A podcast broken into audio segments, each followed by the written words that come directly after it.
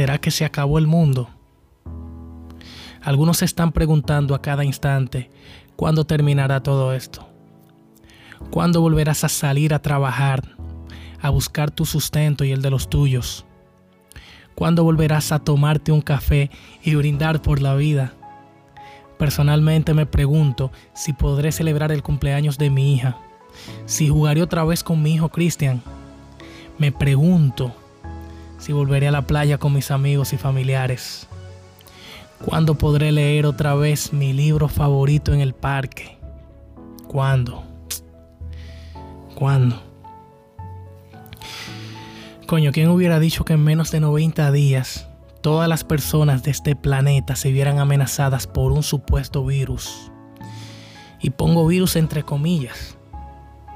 ¿Quién hubiera siquiera pensado por un instante que tendríamos que estar escondidos en nuestra propia casa? Escondidos de algo que suponemos que es, pero que en realidad no sabemos. Y sí, también pienso que esto parece sacado de una película de Hollywood, pero es la realidad. Qué días estos, tan terribles y tristes. Al parecer, qué sé yo, pulsaron el botón rojo y lo que en un principio era dirigido solo a una nación, se le salió de control y de las manos. Quizás no sea un virus tan natural eh, como muchos creen y piensan. No quiero escucharme así como muy conspiranoico, pero no me hace sentido eh, muchas cosas que están sucediendo actualmente. La codicia ha envenenado las almas. Se han levantado barreras de odio. Nos han empujado a la miseria y a las matanzas. Hemos progresado, qué sé yo, muy deprisa, pero nos hemos encarcelado nosotros mismos la misma ciencia que nosotros creamos, la misma tecnología que hemos creado, que crea abundancia, nos ha dejado en necesidad. Nuestro conocimiento eh, nos ha hecho cínicos y soberbios y nuestra inteligencia es dura y seca. Pensamos demasiado, pero sentimos muy poco. Más que máquinas, necesitamos humanidad más que inteligencia, tener bondad y dulzura. Sin estas cualidades, la vida será violenta tal cual se vive hoy en día. Se perderá todo. La internet, eh, los aviones, la radio, eh, la televisión y qué sé yo, las demás tecnologías nos hacen sentir más cercanos. La verdadera dulzura de estos inventos, la verdadera naturaleza exige bondad humana, exige unión y hermandad para unirnos todos nosotros. Les recomiendo a todas las personas que me escuchan a través de los diferentes medios, a todas las personas desesperadas, mujeres, hombres, envejecientes, los niños, no desesperéis.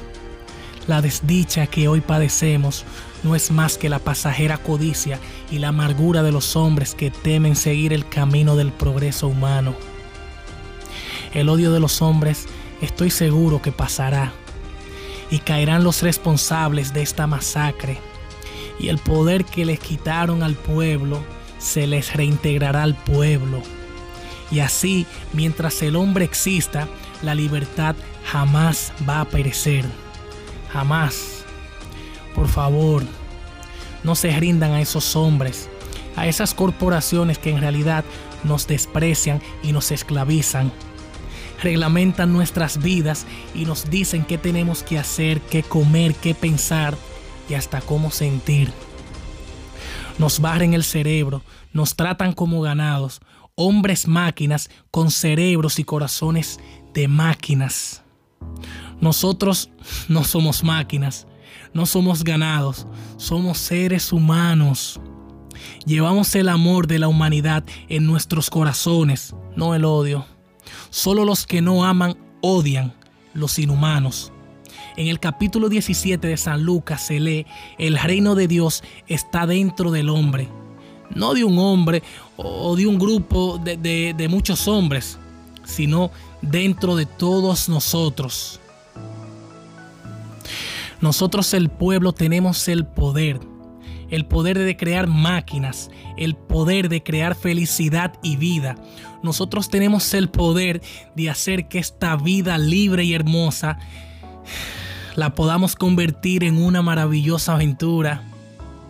En el nombre de Dios y de la democracia universal, utilicemos ese poder actuando todos unidos.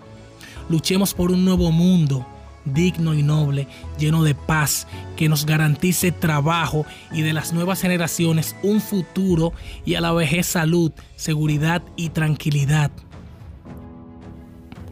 Las élites, presidentes y corporaciones que gobiernan al mundo nos prometieron muchas cosas, pero no han cumplido y nunca nos cumplirán. Mintieron, ¿sabes?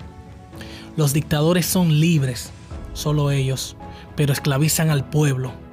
Luchemos ahora para hacer nosotros lo que ellos han prometido. Vamos todos a luchar para libertar al mundo de esta peste, para derribar las barreras, para eliminar la ambición, el odio y la intolerancia Vamos a luchar por el mundo de la razón.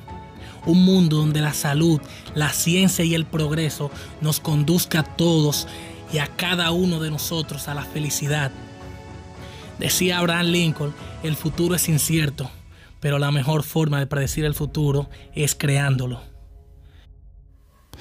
Sabes, pronto toda esta mierda pasará. Aguanta. Aguanta que solo queda un poco más. Sé fuerte levántate y anda. La cosa más grande que tienes es que estás vivo. Y derrotados son los que dejan de luchar. Y dejar de luchar es dejar de soñar. También hay que aprender a andar con las cicatrices y las heridas a causa de los golpes de esta vida tan extraña. Estas sanarán y en el camino debemos mirar siempre para adelante, crecer y aprender de las consecuencias. Pidamos a Dios por los caídos. Y si no crees en Dios, respeto mucho tu creencia, pero pídele a las deidades en las que creas, eh, qué sé yo, a las estrellas que solidarizan el firmamento, que ni a nosotros ni a ninguno de nuestros amigos, familiares o amigos sea parte de, de estas estadísticas de muerte. También pide entendimiento y sabiduría para poder soportar las adversidades por venir. Tenemos que ayudarnos los unos a los otros. Los seres humanos somos así. Queremos hacer felices a los demás, no hacerlos infelices. No queremos odiar ni despreciar a nadie. En este mundo hay sitio para todos, entiéndanlo. La buena tierra es rica y puede alimentar a todos los seres. El camino de la vida puede ser libre y hermoso, pero lo hemos desviado. Vamos a comprometernos todos con la realidad, con esta realidad que está sucediendo hoy. Para esto se puede ser viejo, joven o niño. Dejemos ya de dividir el mundo en hombres, mujeres, negros, blancos, amarillos, en barreras, en tantas vainas absurdas Solo hay que dividirlo en dos sectores, los que se comprometen y los que no se comprometen. Y comprometerse es abrazarse a una causa. De ahora en adelante, el mundo que tendremos será el que seamos capaces de lograr.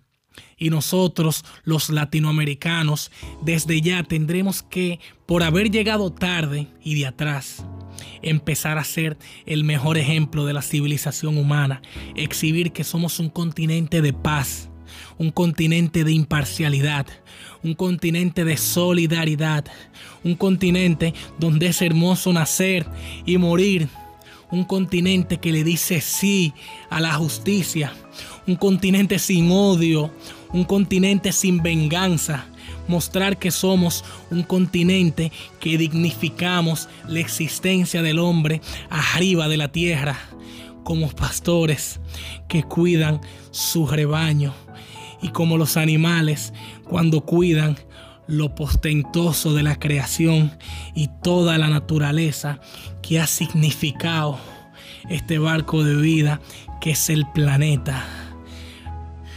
Por favor, vamos a comprometernos a ser más humildes, más humanos. Y estoy seguro que llegará el día en el que saldremos de esta cueva. Algunos físicamente, otros un tanto más abstractos. Y habremos entendido que el trabajo en verdad no era tan importante. Sentirte de una clase social más alta no te libraría de morir. Vamos a entender que un amanecer es increíblemente maravilloso. Que andar libremente en las calles, sin importar cómo vistas, es felicidad. Que el hogar siempre se debe amar, cuidar y respetar, porque siempre será nuestro refugio. Y claro, también hablo de nuestro planeta pero sobre todo nos daremos cuenta que lo más importante, que lo que es totalmente eh, valioso es disfrutar y apreciar lo esencial en esta dimensión y en este luminoso misterio que llamamos vida. Espero que nunca nos olvidemos de esa experiencia y que jamás tenga que venir otro proceso para recordarnos los efímeros que somos. Mi nombre es Ismael Mix y no, el mundo aún no se acaba.